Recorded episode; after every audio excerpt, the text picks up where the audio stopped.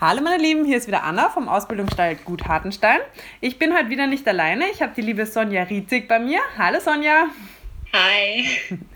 Wir sprechen heute über das Thema Bodenarbeit und ich bin schon sehr gespannt, weil ich glaube, dein Ansatz unterscheidet sich so doch sehr von dem, was man landläufig, nenne ich es jetzt einfach mal, unter Bodenarbeit versteht. Vielleicht magst du einfach mal ein bisschen erzählen, für die, die dich noch nicht kennen, ähm, was du so machst.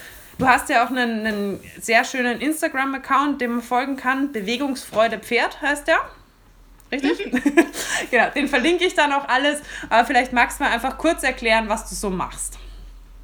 Genau, also am einfachsten ist es wirklich, sich das anzuschauen auf ähm, Instagram eben. Aber das ist ein bisschen schwer zu erklären, weil es schon sehr weit ähm, weg vom traditionellen Bild ist, was man so sieht, was mhm. Menschen mit ihren Pferden machen. Ähm, es hat angefangen, dass ich mir vor vier Jahren einen Isländer gekauft habe, weil ich eigentlich reiten lernen wollte, so als Wiedereinsteigerin. Mhm und habe dann aber gemerkt, dass der zwar super gehorsam und super brav ist und alles recht machen will, aber dass ihm irgendwie so das ähm, Funkeln in den Augen fehlt. Also so der, der Stolz, mhm. das Ausdrucksstarke, sein eigener Charakter, seine Persönlichkeit, weswegen mhm. ich ihn ja eigentlich gekauft hätte. Mhm. Und ähm, habe dann auf Instagram den Account Intrinsen gefunden von Kathy Sierra, die damals eben das Project Purpose gerade angefangen hatte. Mhm. Und die Pferde waren alle super stolz und super motiviert und so voller Lebensfreude und Bewegungsfreude. Mhm. Und ich dachte mir, wow, das will ich auch. Und mhm. habe dann ganz naiv angefangen, ähm, Klickertraining, so mit Nasentarget und Matten und ähm, Poolnudeln, was damals dann schon in dem Einstellbetrieb, wo ich war, für sehr verwunderte Blicke gesagt hat. das glaube ich. Und ähm, kann man sich ja vorstellen.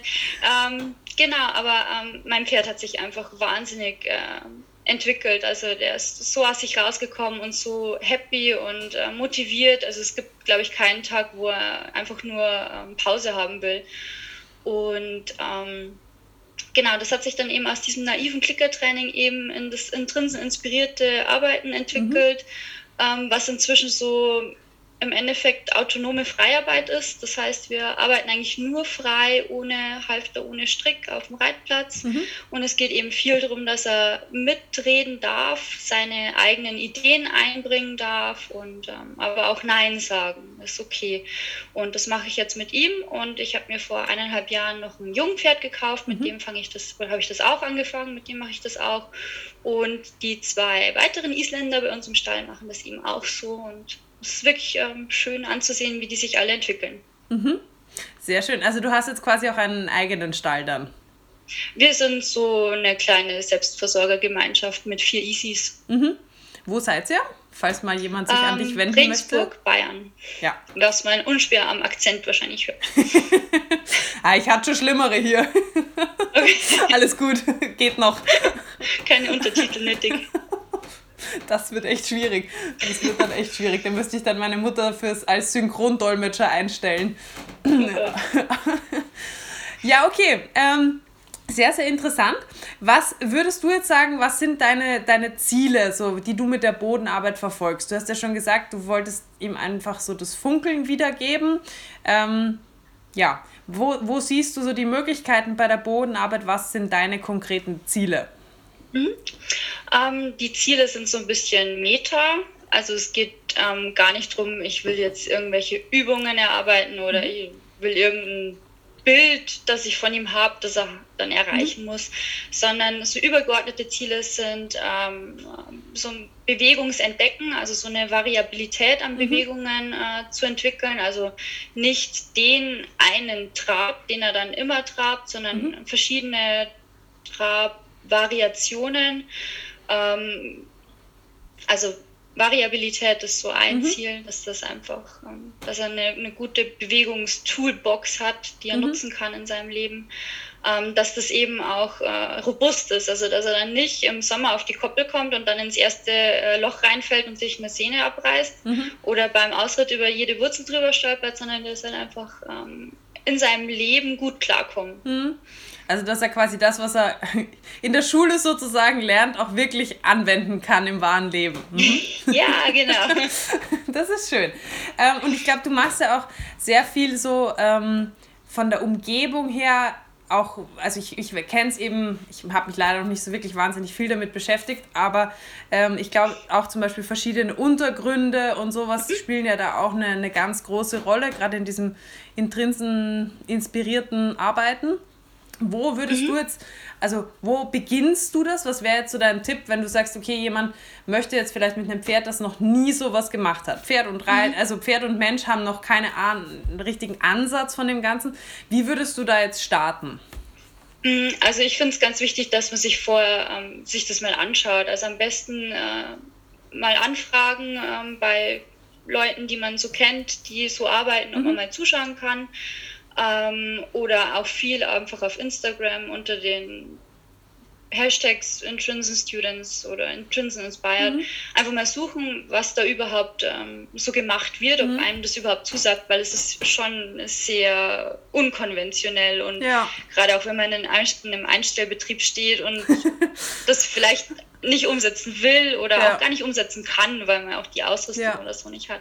Also sich das vorher gut überlegen, ob einem das überhaupt wirklich ähm, zusagt. Und dann kann man auch ganz viel nachlesen. Ähm, also Cathys Instagram-Account Pantherflows hat ganz viele Informationen. Mhm. Ähm, unsere, also die ganze Community schreibt sehr viel und erklärt, mhm. ähm, was sie tut. Und am Sonntag gebe ich noch was bekannt, was wir jetzt aufgebaut haben, was dann vielen Leuten ähm, bestimmt auch mhm. einen guten Einstieg äh, bieten wird.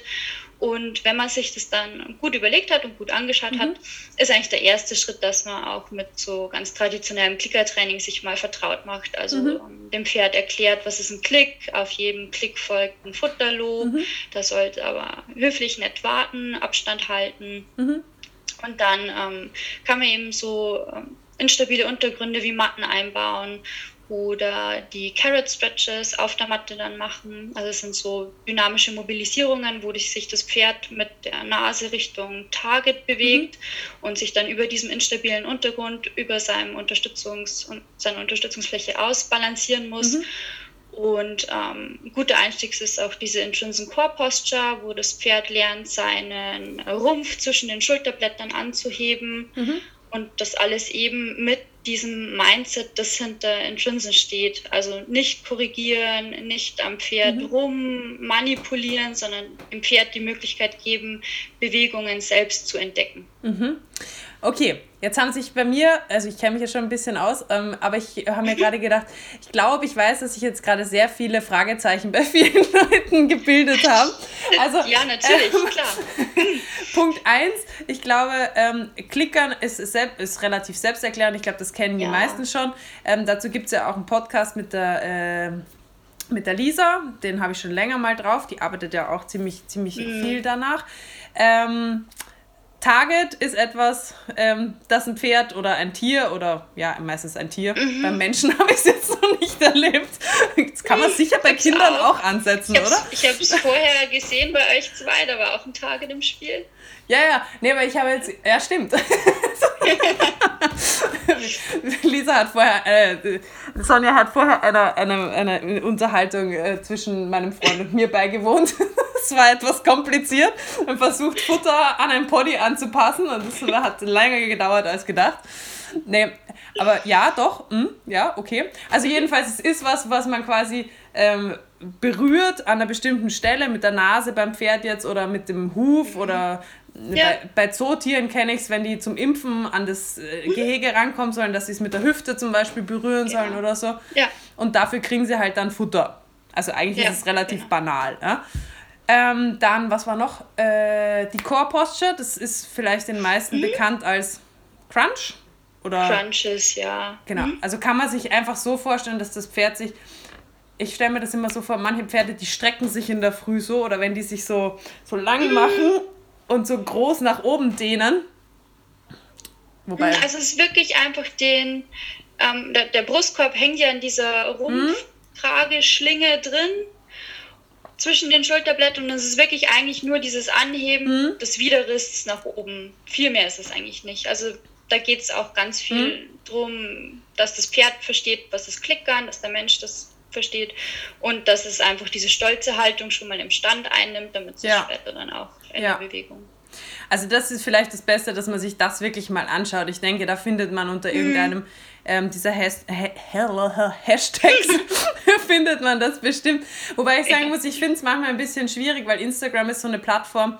Also es gibt mhm. ehrliche Accounts, aber es gibt halt auch gerade, finde ich, bei diesen freien Dingen, wo da sieht man dann halt oft Ergebnisse und weiß aber gar ja. nicht, wie steinig so der Weg dorthin ist, weil gerade wenn man sich, glaube ich, zu diesem für euren Weg da entscheidet, wo die Pferde ja wirklich auch dazu angehalten sind, auch mal Nein zu sagen, ich glaube, das mhm. kann ähm, zeitweise vor allem, wenn man vielleicht schon ein Pferd hat, vor allem was schlechte Erfahrungen mit dem Menschen gemacht hat und das ja. auf einmal lernt, dass es halt Nein sagen darf. Ähm, ja kann das, glaube ich, schon ziemlich deprimierend sein zeitweise. Ja, ja, absolut. Und äh, man weiß ja auch nie, kommt irgendwann doch mal wieder das Jahr oder muss ich das jetzt monatelang aushalten? Aber ja. muss man nicht. Also, Spoiler alert. Hoffen wir das. Ja, und, ja weil du gerade Instagram ja. gesagt hast, das ist natürlich auch, dass äh, jeder jeden Hashtag hernehmen kann, wie er es gerade lustig findet. Ja, das, das heißt, ich könnte jetzt auch. meine auch mit akademische Reitkunst taggen und dann schaut es vielleicht sogar noch so ähnlich aus, aber ja. das hat halt, also kann halt jeder schreiben, ja. was er will, ob es dann stimmt oder nicht, ist wieder das. Ja, das mache ich manchmal. Ich tue manchmal unter meine, meine Posts, schreibe ich so Hashtag Rollkur oder sowas. Und dann denke ich mir immer so, oder, oder Mitteltrab oder sowas, dann denke ich mir immer so, vielleicht kommt ja der ein oder andere, der sowas googelt oder der sowas ah. sucht, dann ah. auf, eine, auf eine gute Idee. Aber ja. Smart. Schon, oder? Das ähm, werde ich mir auch mal überlegen. Ich finde das immer ganz witzig. Pirelli Natural Horsemanship. Genau, genau, zum Beispiel, ja. Ähm, mit was für Ausrüstung arbeitet ihr? Also du hast ja schon ein paar Sachen gesagt, das muss ja jetzt gar nicht unbedingt eine bestimmte Zäumung oder was auch immer sein, sondern ihr verwendet halt eben Targets, äh, Boden, Sachen, Böden überhaupt, also Matten und solche Sachen. Ähm, Meistens Boden, manchmal fliegen die Ponys aber auch ziemlich lang in der Luft. Äh, tatsächlich. Je besser es wird, desto weniger brauchen wir den Boden. Desto weniger okay, Boden, Ja. Ja, ähm, aber ihr arbeitet so vom, vom, von, von Kopf her, Stücken her eigentlich dann ganz äh, frei immer. Also das Ding ist, frei bedeutet ja erstmal frei, sich zu entscheiden, freiwillig. Mhm. Das heißt, im Endeffekt, klar, könnte ich jetzt da einen Halfter, einen Strick dran machen. Mhm. Und ähm, das wird dem Ganzen nichts abtun, also das ist überhaupt kein Stress. Aber gerade in der ähm, Übergangszeit, wenn man das so anfängt, ist halt die Versuchung groß, mhm. weil ich als Mensch weiß ja, ich bin einmal so ein bisschen am Strick ziehen, das Pferd weiß, oh, die Männer am Strick ziehen ja. und dann muss man halt doch, dass man halt ähm, doch was macht, was den ganzen Prinzipien, die da dahinter stehen. Pferd darf Nein sagen, Pferd soll sich selbst organisieren, mhm. ich soll nicht manipulieren, dass man dem Ganzen halt dann vielleicht doch wieder ein bisschen entgegenwirkt. Und gerade am Anfang würde ich einfach wirklich ganz frei, am besten sogar auf der Koppel, wenn auch noch die Kumpels daneben stehen oder wenn Heu da ist, dass mhm. wirklich erstmal frei und freiwillig ist. Und mhm. dann kann man das Ganze ja immer weiter zurückfahren. Okay, ähm, jetzt muss man aber, glaube ich, wirklich, weil wenn sich jetzt die meisten vorstellen, okay, sie gehen jetzt zu ihrem Pferd in den Offenstall oder vielleicht auch auf die Graskoppel, das ist wahrscheinlich für die meisten noch viel anspruchsvoller. Und ähm, ja, es gibt ja, sage ich mal, relativ viele Pferde wahrscheinlich noch, die auf der Koppel herkommen und sich mal kurz freuen, dass du da bist. Aber es ist ja nochmal was anderes, ob dein Pferd jetzt herkommt und sich freut, dass du da bist oder ob dein Pferd jetzt sagt, hey, ich komme zu dir und jetzt lass uns gleich mal was tun. Ja, oder lass uns irgendwas unternehmen oder was weiß ich was. Ja? Mhm. Ähm, was wäre jetzt dein erster Schritt? Also du gibst, glaube ich, auch Unterricht, oder? Ähm, ja, so Coachings. Ja. Hauptsächlich online, ja. Mhm.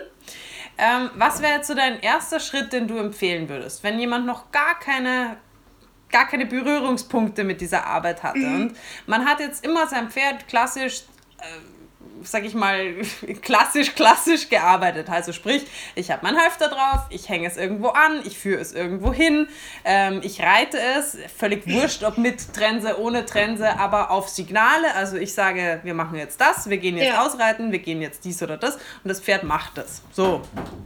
Nach dem klassischen Prinzip. Und vielleicht hat man ein bisschen Freiarbeit gemacht oder so, aber grundsätzlich ähm, auch Freiarbeit macht ist ja. Pferd. Genau, mach das Pferd, was du von ihm möchtest. Wie, wie starten wir jetzt? ähm, gutes Buch mit auf die Koppel nehmen und viel Zeit einplanen. Nee, Spaß. Also am, am Anfang ist es ähm, natürlich ähm, nicht leicht. Und ähm, also das eine ist natürlich äh, klar, wie, wie mache ich wirklich weiter? Mhm. Und das zweite ist aber schon auch, wie komme ich mit dem Ganzen klar? Also wenn man sich mal dazu entscheidet, dem Pferd die Möglichkeit zu geben, Nein zu sagen, impliziert das natürlich auch, dass man dann dieses Nein akzeptieren muss, weil sonst mhm. ist es ja im Endeffekt nichts wert. Mhm. Und ähm, das ähm, ist erstmal, es nagt natürlich schon an einem und äh, gibt einem viel zum Nachdenken und zu reflektieren, was ich von so einer Pferd-Mensch-Beziehung überhaupt will. Mhm. Will ich eben das, was du gerade beschrieben hast, dass ich meinem Pferd oh Gott, das hört sich jetzt schlimm an, aber ich meine es wirklich nicht so schlimm, nutzen kann, in mhm. Anführungszeichen. Also, dass ich mit ja. dem Pferd, das ich mir gekauft habe für einen bestimmten Zweck, für meine Freizeit mhm. als mein Hobby, dass ich das dann auch so nutzen kann. Mhm. Oder kann ich mit diesem Nein dann auch wirklich umgehen? Mhm. Und die Phase, wo das Pferd Nein sagt, kann einem selber schon auch viel geben und einen sehr weiterentwickeln in mhm. seiner eigenen Persönlichkeit. Und auch in der Beziehung, weil ich dann natürlich schon anfangen muss, ja, was mache ich denn dann im Stall? Und dann setzt man mhm. sich vielleicht zum Pferd, verbringt einfach Zeit, mhm. schaut, wie, wie ist das Pferd in der Herde, was macht es überhaupt so den ganzen Tag? Geht es viel fressen, läuft es rum, steht döst, mhm. was ist so der Tagesablauf? Will es gekrault werden? Wo will es gekrault werden? Wie spielt es mit seinen Herdenkollegen? Mhm. Und wenn man sich dann damals so eingefunden hat in dieses Ganze, kann man dann auch wieder anfangen zu sagen, okay, wie kann ich mich jetzt interessant machen mhm. für das Pferd? Was hat denn das Pferd überhaupt von der Beziehung mit mir? Mhm. Was biete ich dem denn überhaupt?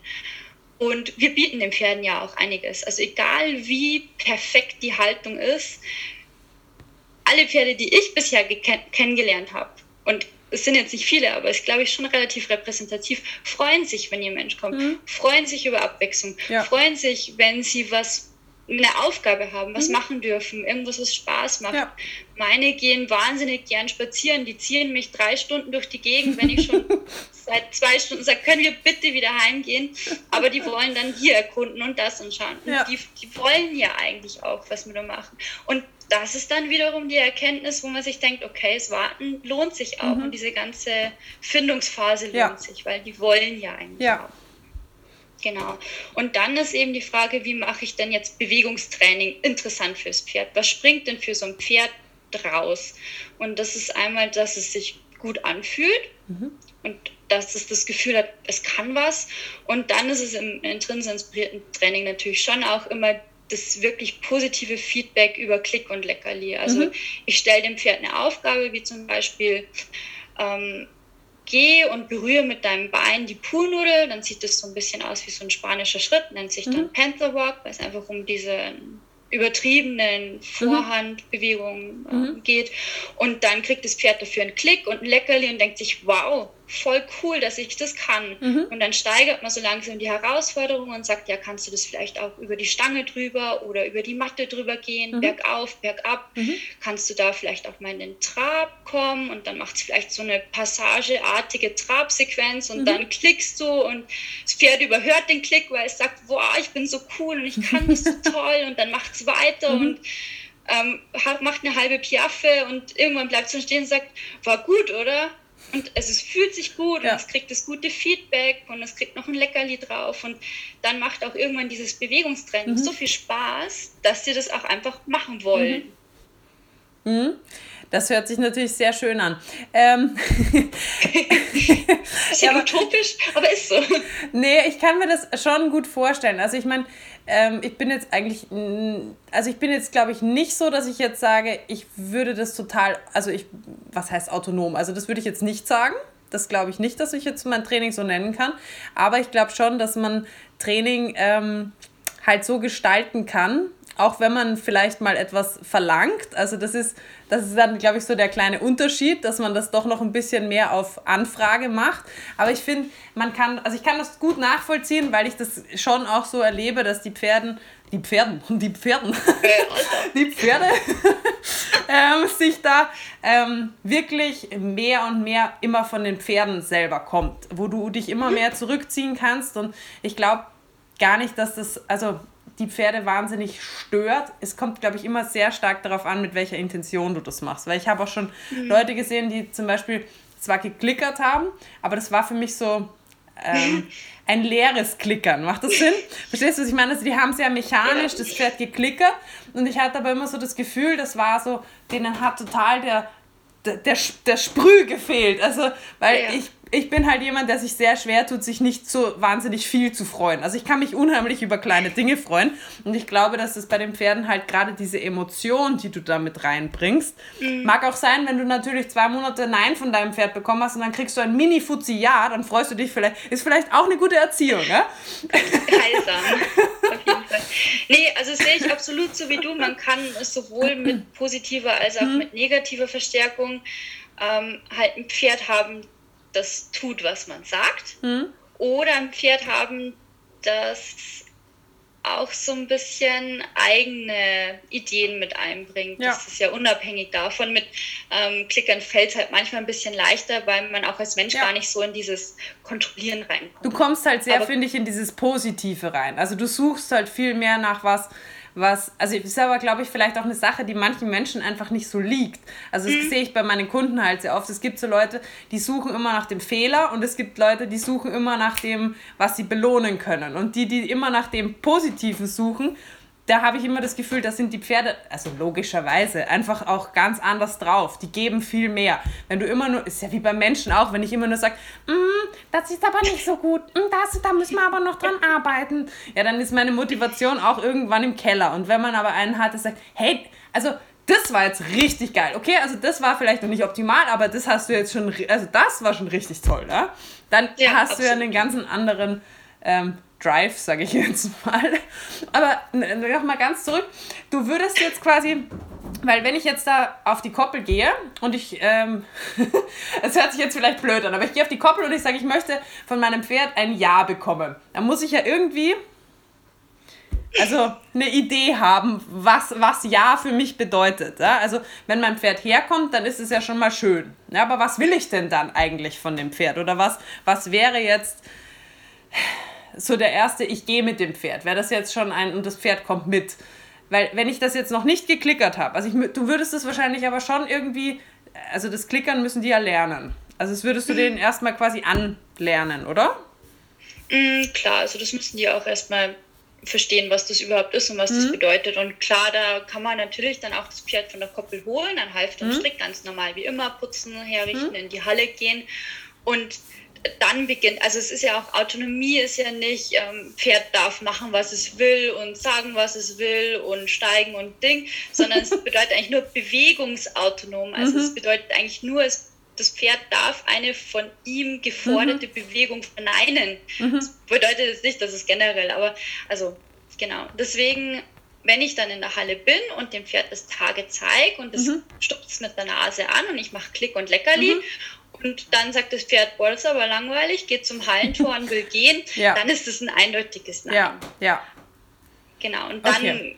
ja, mhm. muss man halt schauen, wie man weitermacht. Aber, ja. also, genau. Also, das finde ich. Also, so das finde ich nochmal einen echt guten Punkt, weil ich das tatsächlich leider schon, und deswegen bin ich da immer so ein bisschen vorsichtig, und deswegen mhm. wollte ich auch unbedingt ein Interview mit ähm, dir jetzt da mit drinnen haben, weil ich das total interessant finde. Aber auf der anderen Seite, wie bei jeder ich, ich nenne es jetzt mal Methode, gibt es natürlich immer auch wieder so Kehrseiten.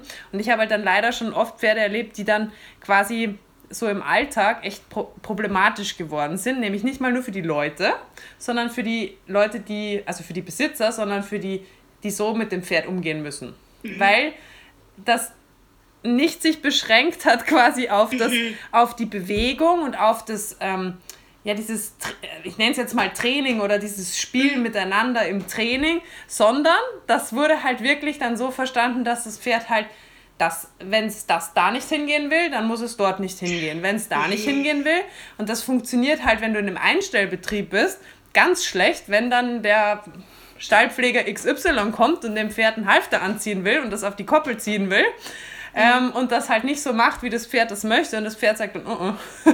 muss ich nicht, will ich nicht und ähm, jetzt einfach stehen, im besten Fall nur stehen bleibt. Aber das mhm. ist halt dann ein bisschen schwierig, weil was macht der Pfleger dann? Der wird dem Pferd wahrscheinlich mit Druck begegnen, weil er ja irgendwie mhm. weiterkommen muss. Und das finde ich dann dem Pferd gegenüber manchmal einfach so nicht ganz fair, weil das Pferd macht ja nur, ja. was es halt ja, quasi hat. vermittelt bekommen hat ja. eigentlich. Ja? Nee, absolut. Also sehe ich absolut genauso. Und ähm, bei uns ist es ganz klar so, wenn ich den Leckerli-Beutel an mir dran habe, hm. dann ist Clicker-Time und mhm. dann dürfen die Pferde zeigen, was sie können, ja. machen, was sie denken, dass es ja. gerade. Und aber auch sogar da sind die total lieb und höflich. Und also wenn zu uns Kinder in den Stall kommen und die wollen das ausprobieren oder wenn Besucher kommen, mhm. können das alle mit denen machen, weil die wirklich total lieb ja. sind. Und wenn der Beutel runter ist, dann ist auch wieder ähm, Ruhe. Und mhm. also bei uns Hufpfleger, Tierarzt, Zahnarzt, die sind alle begeistert, weil dadurch, dass unsere Pferde halt wissen, sie dürften theoretisch auch sagen, wenn ihnen was nicht passt. Mhm ähm, sind die mega kooperativ und mhm. es ist ja, also Autonomie, Bewegungsautonomie ist das eine und so ein bisschen aufs Pferd eingehen im Alltag ist ja das andere. Also ja. wenn ich merke, hm, mein Pferd will jetzt gerade nicht über die viel befahrene Straße mit den 1000 LKWs gehen, dass ich es dann nicht drüber zwinge. Ja. Das ist das andere. Also man, wie viel man dann aufs Pferd im Alltag eingeht, ja. ist ja dann wieder jedem selber überlassen. Ja. Darum geht's. ja. Nee, finde ich richtig gut. Das, das finde ich nochmal wichtig, das zu sagen, weil ich finde, das ist was, das, wenn man sich dann da so rein ähm, gibt in sowas Neues und vielleicht aber einfach einem, ich sage jetzt mal, die Erfahrung noch fehlt, ja, dass, ähm, dass man es dann schnell mal übertreibt, wie halt in allem. Gibt es denn Pferde, mit denen du das, ähm, diese Art von Bodenarbeit nicht machen würdest? Also wo du also erstmal abraten würdest davon? Generell würde ich ähm, Jungpferde immer erst Jungpferde sein lassen. Mhm. Also es spricht jetzt nichts dagegen, dass man es macht. Und wenn das Pferd das gern machen will, mhm. ist es natürlich okay. Aber wenn ein Pferd eine gute Haltung hat, mit mhm. Herdenkollegen zum Spielen, dann muss ich jetzt nicht auch noch das Spielen anfangen, dann macht es vielleicht Sinn. Also was bei meinem Kleinen wirklich wichtig war, ist, das sind so instabile Untergründe mhm. und diese ähm, Crunches Core Posture, weil der tatsächlich nicht auf drei Beinen stehen konnte. ja. Insofern hat ihm das wirklich ja. auch geholfen ja. dann für Hufpflege und so. Mhm. Ähm, das, das würde ich auf jeden Fall, wenn das dem Pferd Spaß macht, schon mhm. machen. Mhm. Sonst muss ich, glaube ich, bei Jungpferden jetzt nicht übertreiben. Ansonsten sehe ich persönlich jetzt keine konkreten Kontraindikationen mhm. aus. Es gibt wirklich ähm, einen tierärztlichen, ähm, osteopathisch-physiotherapeutischen Befund. Ähm, sowas würde ich tatsächlich erst mit jemandem mhm. abklären, der das vielleicht auch schon länger macht. Also ähm, ist jetzt aber auch nicht so, dass mir jetzt schon irgendwas begegnet wäre, wo ich sage, nee, auf gar keinen Fall. Mhm. Sondern das sind so Dinge, wo man dann vielleicht Kompromisse finden muss und ja. dann eben sagen muss, okay, ja, ich mache das mit den instabilen Untergründen und den Carrot Stretches und den mhm. Crunches und den Rest ähm, gehe ich erstmal langsam ja. an oder so. Ja, ja. Absolut. Also ich meine, wenn man zum Beispiel gerade eine, eine relativ frische Sehnengeschichte hat, dann kann man vielleicht zwar sowas nutzen, weil das ist gut für den Kopf, mhm. aber da würde ich jetzt vielleicht auch nicht Vollgas im in, in der gestreckten Passage über den Platz schweben. Ja. ähm, wie siehst du das dann zum Beispiel? Also ich habe zum Beispiel relativ viel mit ähm, auch Jüngeren logischerweise, aber mit Hengsten auch zu tun. Und ähm, ich stelle mir das bei manchen, also ich glaube, das ist auch so, also es ist typabhängig, aber jetzt rein, wenn ich jetzt zum Beispiel an meine Lusitano-Hengste so denke, ähm, also ich nutze das, die, die, die gehen ja schon übelst auf die Gärte ab, wenn du denen nur so den Gärten hinhängst. Ähm, weil, bin ich mir jetzt gerade nicht ganz sicher, wie weit ich die hochspielen würde. Weißt du, was ich meine? Also worauf ja. würdest du da, worauf würdest du da achten?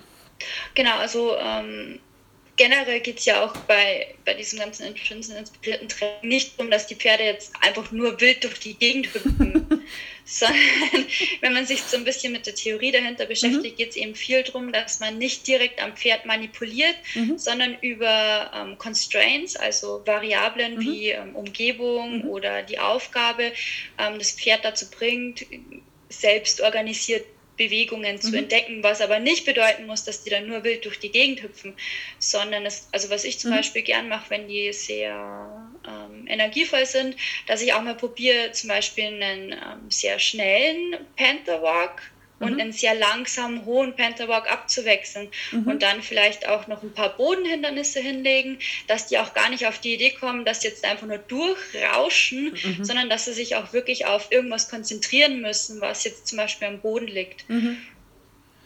Und wahrscheinlich, also das, das würde ich mir jetzt so vorstellen, ist wahrscheinlich ganz wichtig, dass die wirklich auf den also wenn ich jetzt zum Beispiel, du hast ja auf die Poolnudel auch auf einem, auf einem Stick oder so, mhm. so ein bisschen von dir, von dir weg, mhm. dass die halt wirklich ähm, auch von dir wegarbeiten, also dass die halt deinen, deinen, deine Distanz, dass es halt nicht gefährlich wird. Weißt du, was ich meine? Absolut, ja. ja. Genau.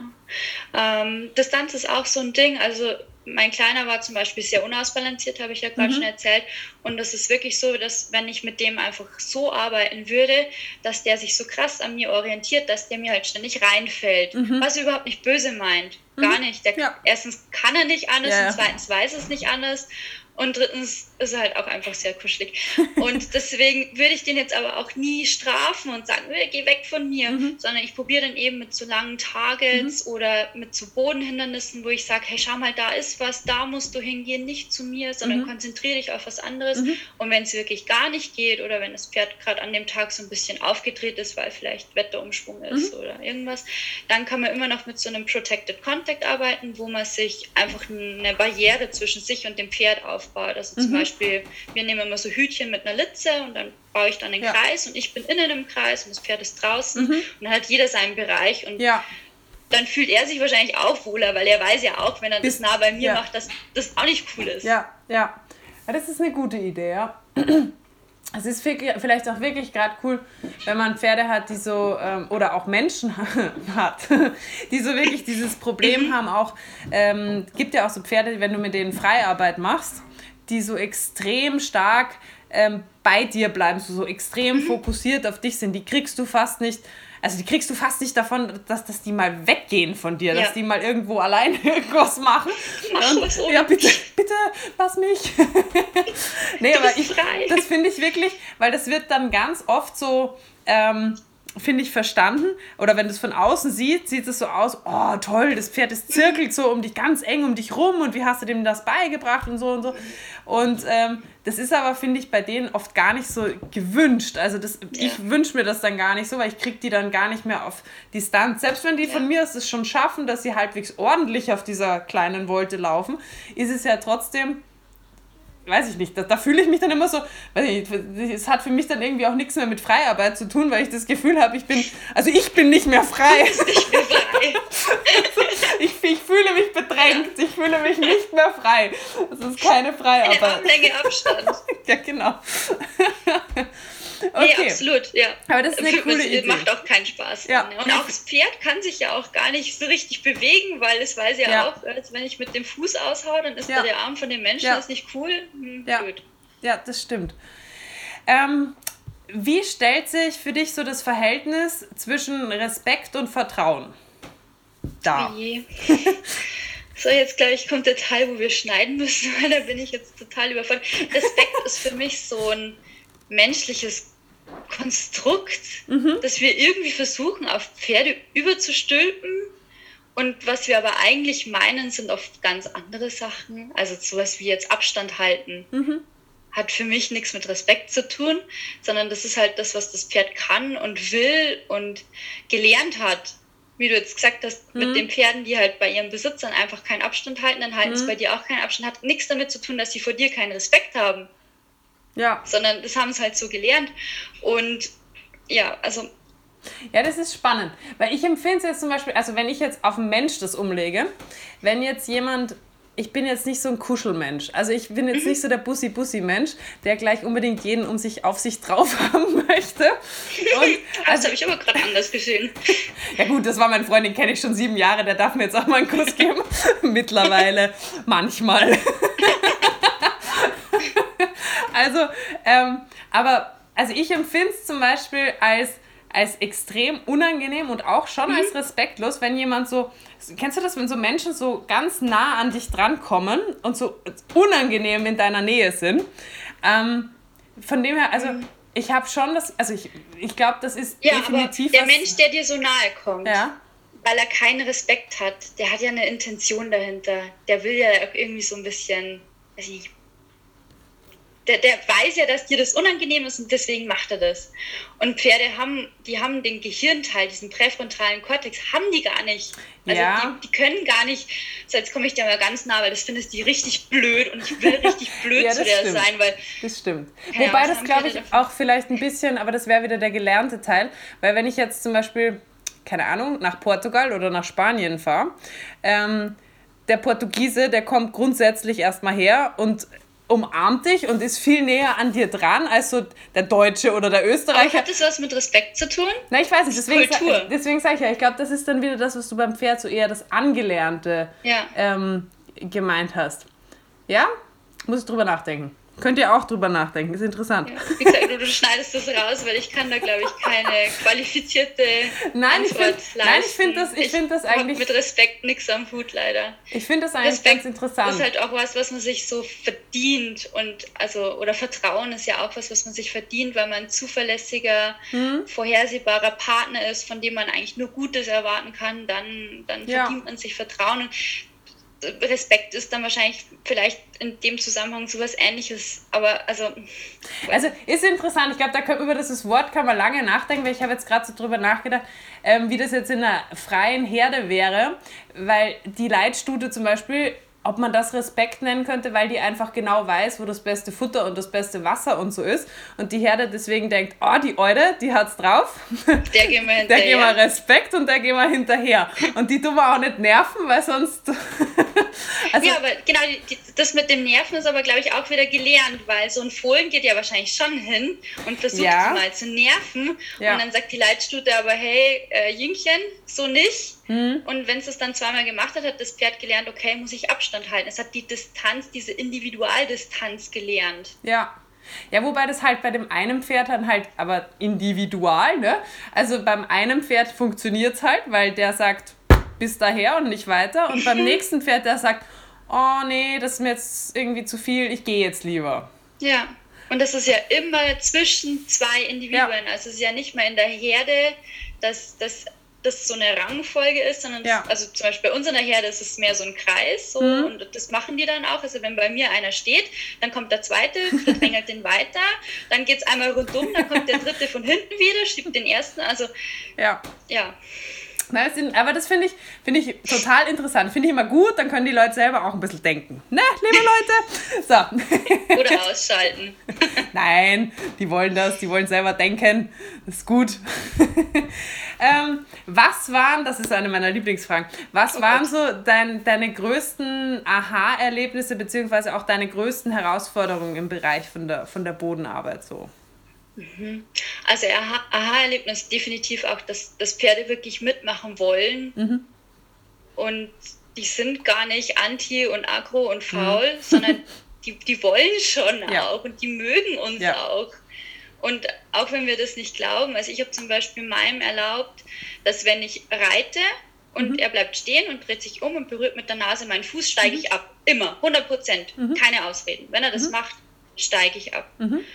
Und ich dachte, ja, shit, das wird der natürlich ausnutzen und dann ist nichts mehr mit Reiten. Und es ist einfach nicht so. Mhm. Also ich darf, darf, in Anführungszeichen, ich darf reiten. Mhm. Der sagt nicht nach allen fünf Metern steig ab, sondern es ist teilweise auch, mhm. dass er dann beim Ausreiten, also beim Spazierengehen dann irgendwo stehen bleibt, wo er weiß, da steigt die auf mhm. und dann trägt er mich. Nicht, weil er muss, sondern weil er will. Mhm. Also die wollen wirklich. Ja, also das glaube ich auch, dass die Pferde wenn sie einen Sinn darin sehen oder einen, einen mhm. Spaßfaktor mhm. haben damit, ähm, dass sie das absolut wollen. Ja, also absolut. Ist, finde ich, auch immer eins der schönsten Dinge, wenn ich, ich kriege ja oft Pferde, die es vielleicht jetzt noch nicht so schön hatten oder halt irgendwie schon Sachen erlebt mhm. haben.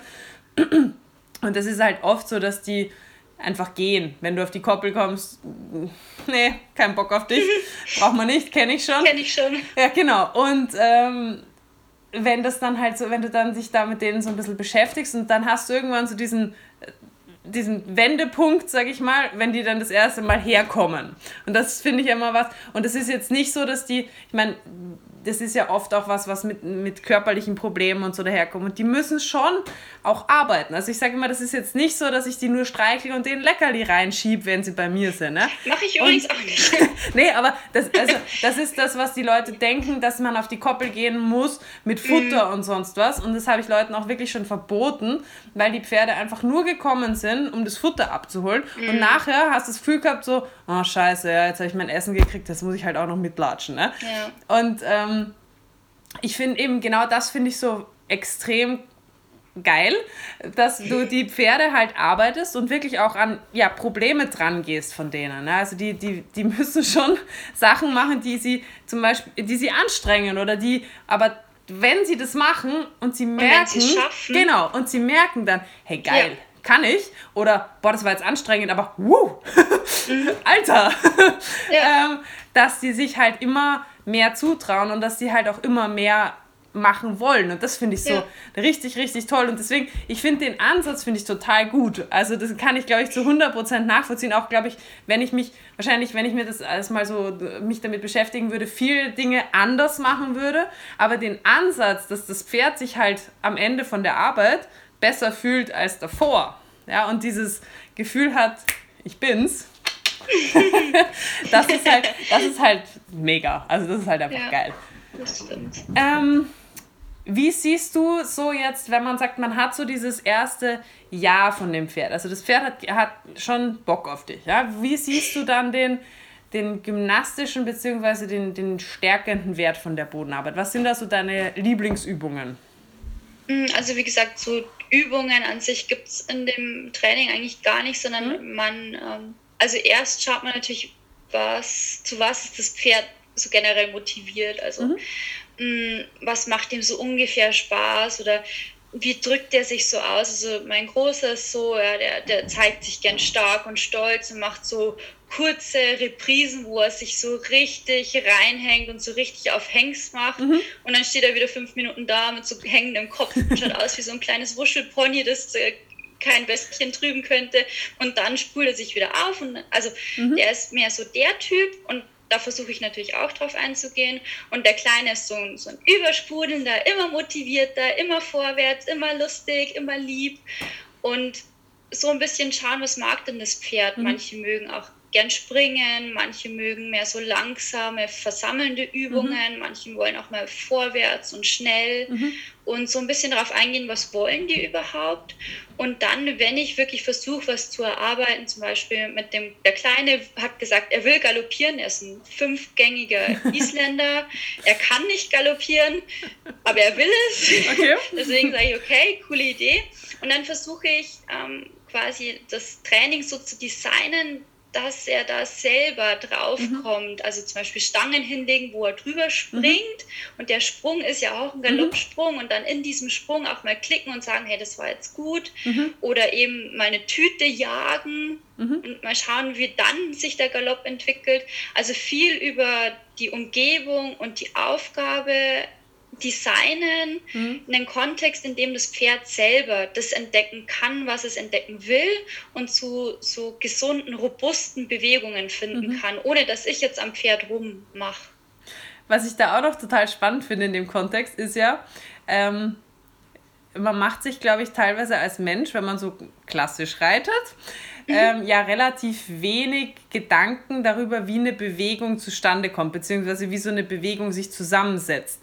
Weil wenn du jetzt sagst zum Beispiel mit dem, mit dem, mit dem Galopp, also Galopp hat ja mehrere Phasen, Galopp hat verschiedene, An also ein Anfang, ein Ende, ein, ein Mittelteil. Ähm, Bei einem Fünfgänger hat er ganz ja. viele Teile.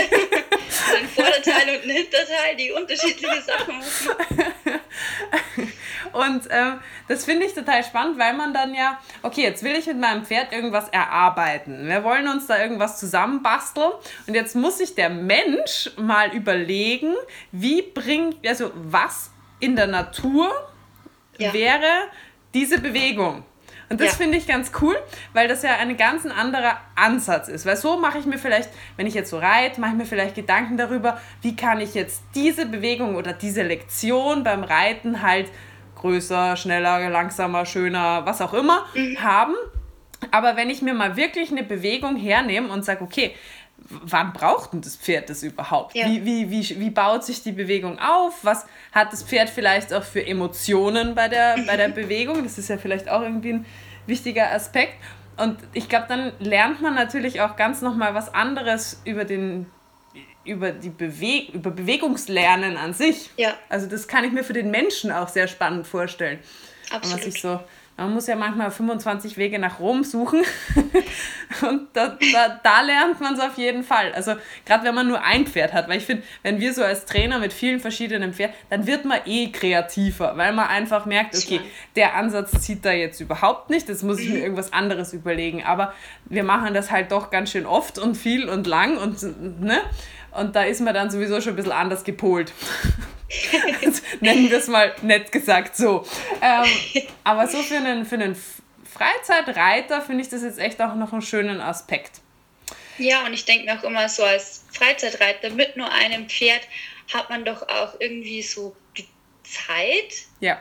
irgendwie sich ja. mit sowas zu befassen, sich mal ja. Gedanken zu machen, ja, wann, wann eben galoppiert denn das mhm. Pferd in der Natur oder was braucht es überhaupt ja. so in seinem Alltag? Was, was ja. macht es überhaupt in seinem Alltag? Wo geht es hin? Wie geht es dahin? Was, ja. Genau. Oder auch wie, das finde ich auch immer ganz spannend, wie schaut mein Pferd aus, bevor es jetzt gleich etwas tut?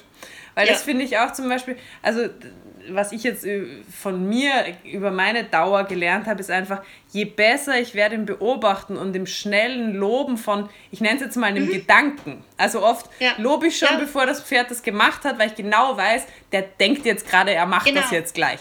Und Gute Idee, los. Ja, genau.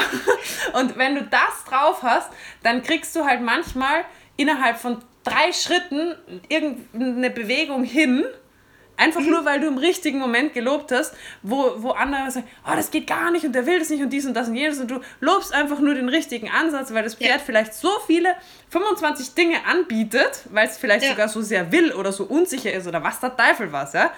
Und das, also das macht, finde ich, wahnsinnig viel aus, wenn man schnell ist im Loben und in diesem Erkennen von Absolut. Ideen und Gedanken. Ja, total. Ähm, arbeitest, also ich, wir haben ja schon einiges angesprochen, verwendest du denn dann außer Klickern noch irgendwie Stimmsignale oder wie gehst du damit um? Also ähm, beim Klickern im, im traditionellen Sinne gibt es ja eben äh, primäre Verstärker ist das Futterlob selber, mhm. sekundärer Verstärker ist der Klicker, der mhm. eben den primären Verstärker ankündigt und dann gibt es eben noch so tertiäre Verstärker, Verlaufslob, Keep mhm. Going, mhm. was man dann meistens über Stimme äh, regelt. Was sich meistens auch im Laufe der Zeit automatisch so entwickelt. Das heißt, wenn ich irgendwas sehe, wo ich weiß, okay, jetzt kommt vielleicht noch genau mhm. das, was ich vielleicht ja. denke, das kommen ja. könnte, und dann sage ich so, ja, ähm, aber es ist nicht so konsistent, dass ich das jetzt als Stimmsignal bezeichnen würde. Oder ich habe generell auch keine, keine Signale oder keine, äh, wie nennt man das, äh, Cues. Mhm. Also es keine Hilfen, ja. dass ich sage, Pferd, mach jetzt das. Mhm. Oder ähm, das sowas gibt es jetzt bei mir irgendwie nicht. Okay. Ja, außer zum Beispiel halt jetzt das Tage, zum Beispiel, wenn du das hinhalten würdest, ja. oder? Ja. Ja, genau. Ja. Wobei auch da ist ja immer die Frage, also ich, wenn ich jetzt zum Beispiel Purnudel hinhalte, erwarte ich ja jetzt nicht eine konkrete Antwort, sondern mhm. das Pferd macht halt dann, was es gerade für ja. gut hält. Kann jetzt jede Gangart sein. Wie gehst du dann zum Beispiel mit deiner Körpersprache um? Also ich glaube zum Beispiel jetzt, wenn ich jetzt, wenn man jetzt Freiarbeit macht oder so, dann hat man ja so bestimmte, ähm, ja, ich sag mal, Bewegungen, wie man sich zum Pferd stellt. Das kann jetzt sogar ein bisschen unterschiedlich sein, aber jeder hat da so ein bisschen, ähm, glaube ich, schon eine Art von Körpersprache, wie er dem Pferd ja so eine vermittelt, was er möchte. Wie, wie hältst du deine Körpersprache in Zaum, dass du ihm nicht sagst, was du möchtest? ich glaube, das entwickelt sich eher über die Zeit, über die Inkonsistenz, weil er irgendwann vielleicht am Anfang reagiert auf irgendwas und mhm. dann merkt er, nee, interessiert die Olle nicht. und dann mache ich es wieder, er probiert es nochmal, also mhm. interessiert die ja überhaupt nicht, die checkt überhaupt nichts. Und irgendwann weiß das Pferd dann, okay, egal was die mit ihrem Körper rumhampelt, mhm. muss ich jetzt nicht so unbedingt drauf achten. Aber also so direkte körpersprachliche Signale habe ich nicht, aber also so den generellen Einfluss, ob ich jetzt stolz, aufrecht, energisch nach vorne gehe mhm. oder mit gesenktem Kopf und äh, ganz langsam schlürfend. Ja. De den Einfluss hat es dann schon noch so ein mhm. bisschen, dass ich so ein bisschen auch meine Stimmung ausdrücken kann, auf die das Pferd dann reagieren kann oder auch nicht. Mhm. Aber also auch das ist jetzt kein Signal in dem Sinne, ich gehe jetzt aufrecht, deswegen musst du auch aufrecht gehen, mhm. sondern es ist eher so ein, hey, ich bin gut drauf, wie geht's dir so, bist du vielleicht auch gut drauf? Mhm. Und dann schauen, wie das Pferd reagiert. Mhm. Also was ich ja schon oft gesehen habe, auch ähm, zum Beispiel bei der Lisa oder so, die, die machen, glaube ich, sehr viele Richtungen, also ich nenne es jetzt mal Spiegel. Das machen ja viele von uns unabsichtlich beim Launchieren, wenn sie möchten, dass ihr Pferd angaloppiert und dann selber so ein bisschen mit, mithupfen. Ähm, und ich muss sagen, es ist tatsächlich ja so, dass es in manchen Situationen, also ich bin jetzt zum Beispiel niemand, der da gerne beim Launchieren die ganze Zeit mithupft, das bin ich mir auch einfach zu anstrengend bei zehn Pferden am Tag, aber, aber es ist tatsächlich so, dass das, wenn so dem Pferd so dieses letzte Ötzl, dieses jetzt, mhm. ähm, das schon äh, helfen kann. Also du würdest ja. jetzt auch, würdest du sowas dann benutzen oder nicht? Ich glaube, das ist was, was bei mir manchmal so entsteht, dass man einfach automatisch unterbewusst synchron mit mhm. dem Pferd geht. Und wenn man dann selber noch so einen kleinen Hüpferer macht und das mhm. Pferd bleibt synchron.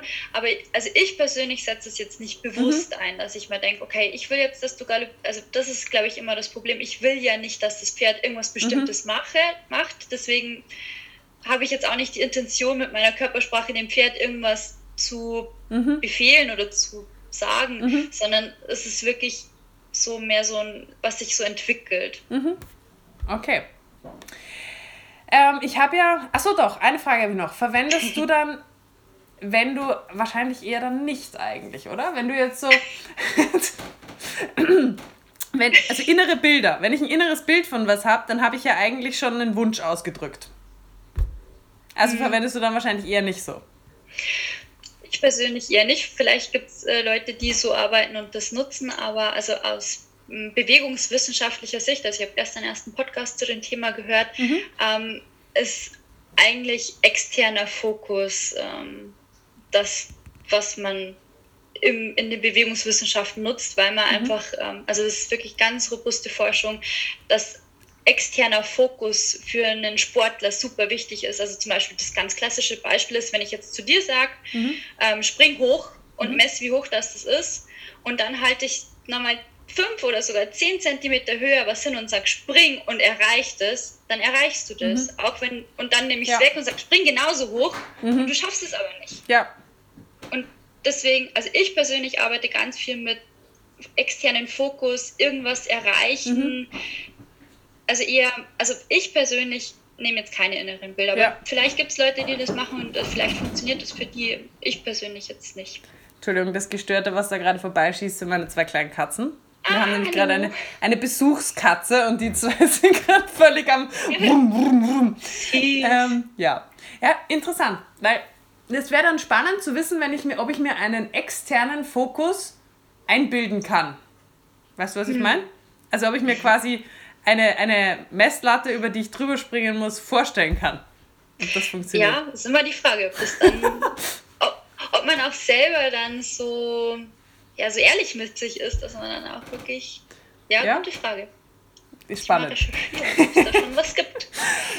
Aber du magst uns vielleicht noch sagen, weil jetzt haben sicher viele gesagt, was ist das für ein Podcast, den du angehört hast? Was ist das für ein Podcast, den du angehört hast? Ah, mm, ah ich liebe den, der, also ist halt auf Englisch, äh, nennt sich Perception Action von mhm. Rob Gray. Der mhm. ist äh, wirklich so führender Wissenschaftler im Bereich moderne Bewegungswissenschaften mhm. und der deckt alle Themen ab, was es gibt Dynamic Systems, Constraints-Led Approach, ähm, externer Fokus. Mhm.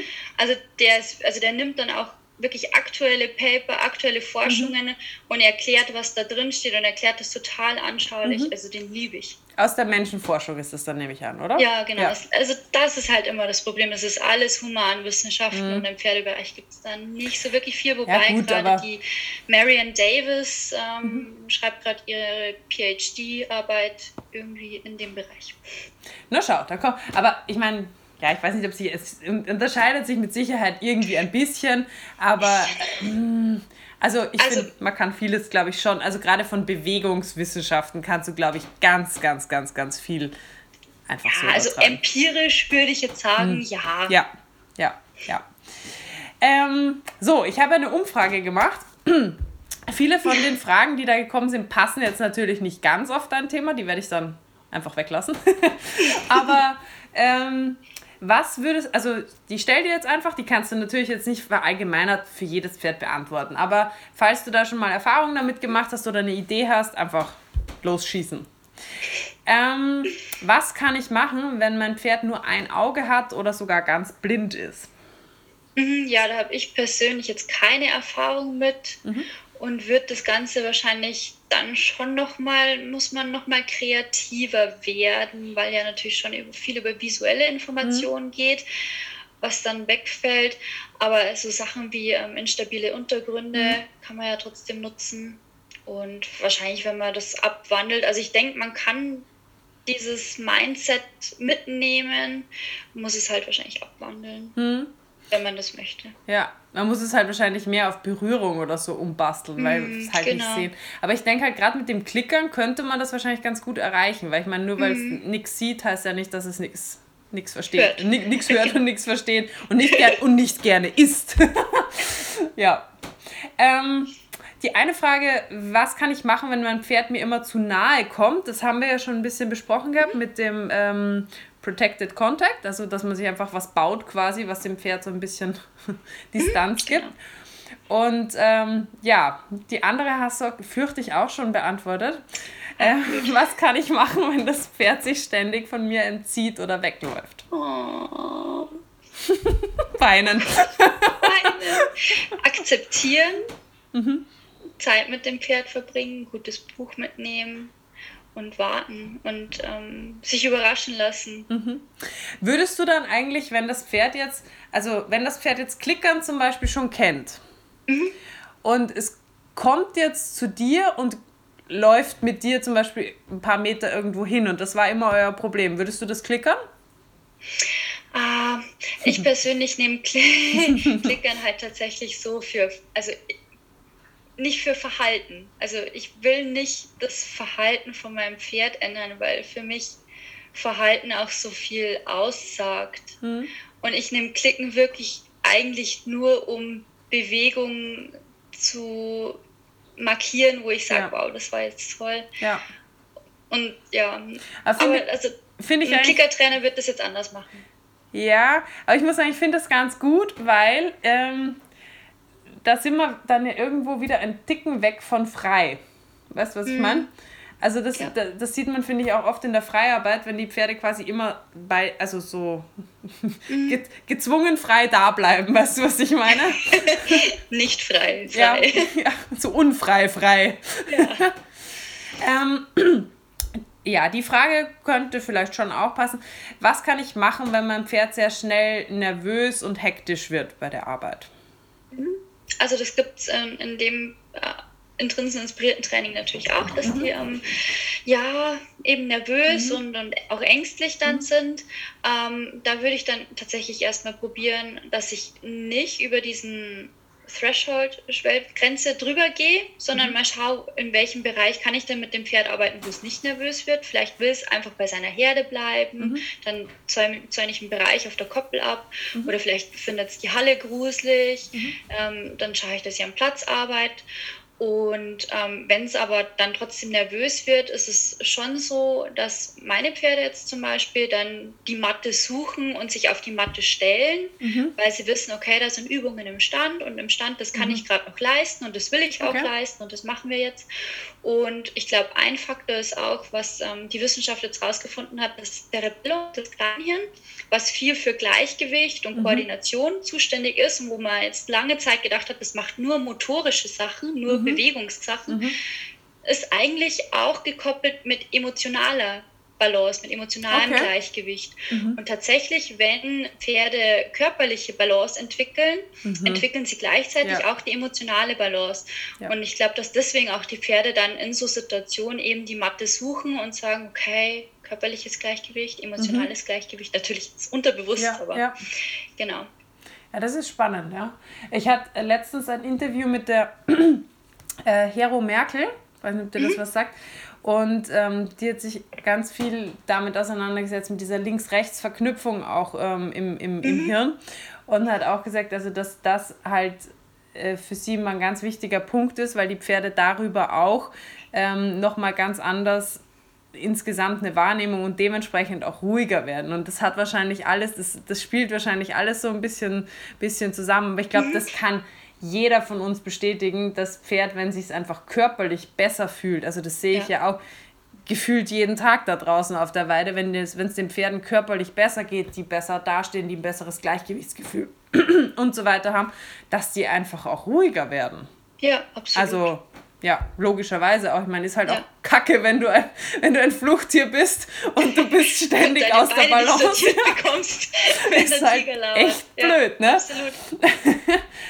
ja, ähm, Gegenfrage, was kann ich machen, wenn mein Pferd sehr schnell unmotiviert oder ich nenne es mal faul ist?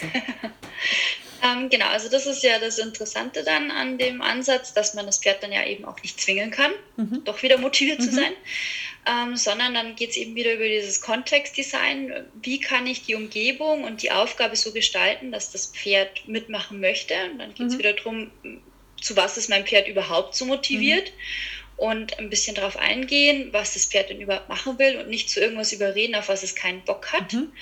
Und dein Licht geht aus. Es flackert nicht. So, was ist jetzt los? Oh Gott, ah. wir haben die Geister gerufen. Ja. Ähm, und dann ist es so, wenn die natürlich körperliche Fähigkeiten wie Balance, Kraft, dieses äh, Rumpf anheben, wenn sie das mhm. alles mal entwickelt haben und das besser mit ins Vorwärts mitnehmen können. Und ja. dann bietest du ihnen eben auch noch so Annäherungsziele wie Puhnudeln, mhm. Tüten, irgendwas, was sie erreichen können, mhm. Herausforderungen, die sie schaffen können, die du dann eben auch noch mit positivem Feedback und Futterlob bestätigst. Mhm. Dann entwickelt sich ja auch so eine, also quasi das Gegenteil von der erlernten Hilflosigkeit, mhm. so eine erlernte, erlernter Fleiß mhm. würde ich es jetzt mal nennen, mhm kann sich auch entwickeln. Ja. Wenn, genau, es dauert halt einfach. Ja. Also man muss schon auch einfach Geduld haben. Und also es gibt Pferde, die brauchen ein Jahr, bis die so über sich hinaus wachsen ja. können. du musst ein bisschen Sitzfleisch halt mitbringen. ähm, Okay, die nächste Frage, die fällt schon mal weg, weil äh, was kann ich machen, wenn mein Pferd sich losreißt? Fällt weg, wenn ich mein Pferd nicht anbinde. Problem gelöst. Läuft, ja. Ähm, weiß ich jetzt nicht, ob die nächste Frage mh, hm, wird wahrscheinlich auch wegfallen. Wenn mein Pferd gezielt tritt. Oh. Oje, warum tut's denn sowas? Wahrscheinlich wird das auch selten passieren, wenn ich warte, bis das Pferd zu mir kommt, oder? Hast du das schon mal ja, erlebt? Nee, also meine Pferde treten jetzt nicht, weil da müssten sie ja erstmal herkommen und sich dann umdrehen und dann treten und das ist schon zu viel Aufwand. Nee, ähm, ja. tatsächlich würde ich, wenn ein Pferd tritt, einfach auf Ursachenforschung gehen. Warum ja. tritt denn ein Pferd? Was muss man denn da machen? Ja. Wie gesagt, also, ich kenne, dass Pferde gerne lieb sind und mitmachen wollen und treten. Naja, ich glaube, das sind halt ähm, meistens Situationen, es geht ja um die Bodenarbeit und die Bodenarbeit ist jetzt meistens damit verbunden, dass ein Pferd irgendwo ähm, ja, ange angebunden ist, sage ich jetzt mal, ja? oder am, am Menschen angebunden ist sozusagen. Mhm. Und ähm, ja, das, das ist schon was, was ich mir durchaus vorstellen kann, ähm, bei vielen Pferden ja auch schon hatte, wenn ich die kriege und äh, die kennen das nur sehr, sehr viel Druck zu bekommen zum Beispiel, mhm. ähm, dass die halt einfach sich gelernt haben oder auch einfach das einzige Mittel war, was halt irgendwie für sie sinnvoll war, einfach sich von dem Druck zu befreien, sei das durch Losreißen, durch Steigen, durch Bocken, durch Treten. Mhm. Ja? Ähm, aber da ist ja der Fehler meistens, ich sag mal, da ist das Kind schon länger in den Brunnen gefallen. Also, ich glaube nämlich auch. Ja, also was ich mir vielleicht noch vorstellen könnte, ist, wenn ein Pferd so hinter so einer Poolnudel herfetzt und dann völlig die, die, die Energie überschießt, dass es dann mal wegbockt und über den Platz schießt und dann in dem Wegbocken vielleicht mal einen, einen, einen Furz mit, mit, ja. mit Tritten und Bocken und was ich rauslässt. Also äh, ja, das könnte ich mir vielleicht noch vorstellen ja. in der Arbeit, aber wirklich gezieltes Treten kann ich mir jetzt nicht nee. so wirklich vorstellen. Ähm, ja, und der letzte Punkt, die letzte Frage war noch, wie kann ich deine Art von Bodenarbeit anpassen, wenn mein Pferd Arthrose hat? Ja, ähm, also genau, da würde ich auch wieder. Entschuldigung, jetzt prügeln sie sich gleich. Weil ist der, ja, ihr könnt nicht den alten Kater da hinten nerven. Abmarsch. Oh, sagst du, es geht zu. Gut, du kannst wieder Ah, der weiß sich schon zu wehren. Der weiß sich okay, schon zu wehren. Das ist gut. äh, wo waren wir? Ähm, was kann ich machen, wenn mein Pferd Arthrose hat? Ah, okay. Ähm, ja, auf jeden Fall auch äh, Übungen im Stand, instabiler Untergrund, Carrot Stretches mhm. und ähm, das mit der Poolnudel kann man ja mal anfangen und schauen, wie sich entwickelt. Und ähm, ich glaube, in der Faszienforschung sind sie auch inzwischen so weit, dass wenn man sich dieses ähm, Faszien Gewölbe mhm. korrekt aufspannt, dass dadurch ja dann auch wieder der Gelenkspalt äh, mehr Luft oder mhm. mehr Raum bekommt.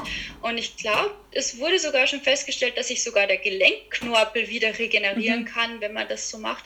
Und ich habe eben die Erfahrung gemacht, dass durch diese Arbeit dieses, äh, diese Faszienspannung sich sehr positiv entwickelt. Ja. Das heißt, ich könnte mir vorstellen, dass sich über die Zeit mit dieser Arbeit auch ähm, zumindest das Schmerzempfinden, mhm. vielleicht sogar auch das Krankheitsbild positiv entwickelt. Ja, ja, also das kann ich mir auch sehr gut vorstellen. Also entspricht auch man, ich glaube, sie haben es noch, ich weiß nicht, ob sie es jetzt wirklich schon bestätigt haben, ich habe da auch irgendwann was gelesen, mhm. dass sie da dran waren, eben, warum soll sich Knorpelgewebe nicht regenerieren? Genau, also jedes ja? Gewebe im Körper genau. kann sich regenerieren, aber der Knorpel nicht. Nein, der hat das keinen Bock. Keinen aber ja. ja, wahrscheinlich weiß ich halt, wenn es sich immer wieder abnutzt, natürlich regeneriert ja. es dann nicht. Ja. Klar, aber ja. Also was ich, ich glaube, was ich damals darüber gelesen hatte, war einfach, dass es halt eben A, dass, dass ich ja das Problem erstmal auflösen muss, dass es sich ja. halt äh, regenerieren kann und das passiert wahrscheinlich in den wenigsten Fällen. Und auch, dass die, die, Fa die Zeit des Pferdes, also quasi die Aufbauzeit, bis mhm. es da soweit ist und dann der der Zeitpunkt, ob sich das noch ändern kann, dann im Alter, ja, bis es dann wieder stirbt, das Pferd, dass diese, dass diese Zeit oft nicht ausreicht für diese Veränderung, dann Rückveränderung. Ja, es gehört ja noch viel mehr dazu als nur das Training. Ich meine, die Haltung muss ja, ja auch stimmen, ne, wenn es dann wieder die Absolut. Nacht in der Box steht. Absolut. Oder Aber ich, die Huf Bearbeitung nicht ja. passt. Also es sind dann ja. so viele Faktoren, die ja dann alle stimmen ja. müssen. Aber ich kann es mir, mir gut vorstellen, also passt auch zu dem, was ich so jetzt auch bei meiner Arbeit immer wieder merke, dass wenn du so Arthrose wirklich bis zu spart, ähm, dass das dass die Pferde wirklich wieder zumindest lahmfrei sind. Also, dass mhm. man das wirklich, wirklich toll beeinflussen kann. Aber es mhm. dauert halt auch wieder und es braucht halt wirklich, genau. ich kann da nicht über irgendwas drüber arbeiten und ähm, ja, das, daran scheitert es, glaube ich. Manchmal. Ja, das glaube ich auch oft der Knackpunkt, ja. weil wir als Menschen einfach oft zu ungeduldig sind. Ja, ja. Ja, super, Sonja, ich bin durch mit meinen Fragen. Hat ja nur eine Stunde gedauert oder so.